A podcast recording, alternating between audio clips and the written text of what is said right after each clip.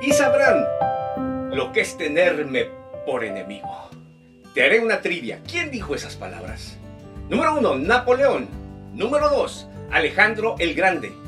Número 3, el Imperio Romano. Quédate con nosotros los próximos minutos. Ese es el tema de nuestro programa, contundente. Y sabrán lo que es tenerme por enemigo. No solamente quédate con nosotros, sino te invitamos también a que compartas el programa.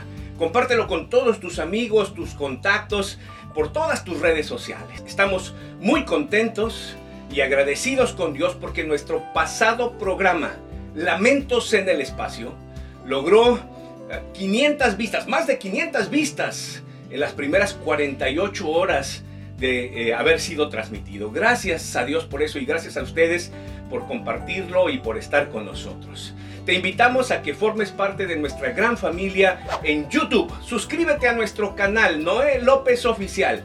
Te invitamos a ver la siguiente nota como introducción al tema de hoy.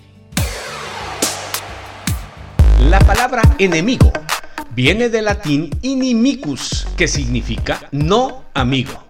El enemigo no era necesariamente un rival o agresor, era simplemente alguien que no era amigo.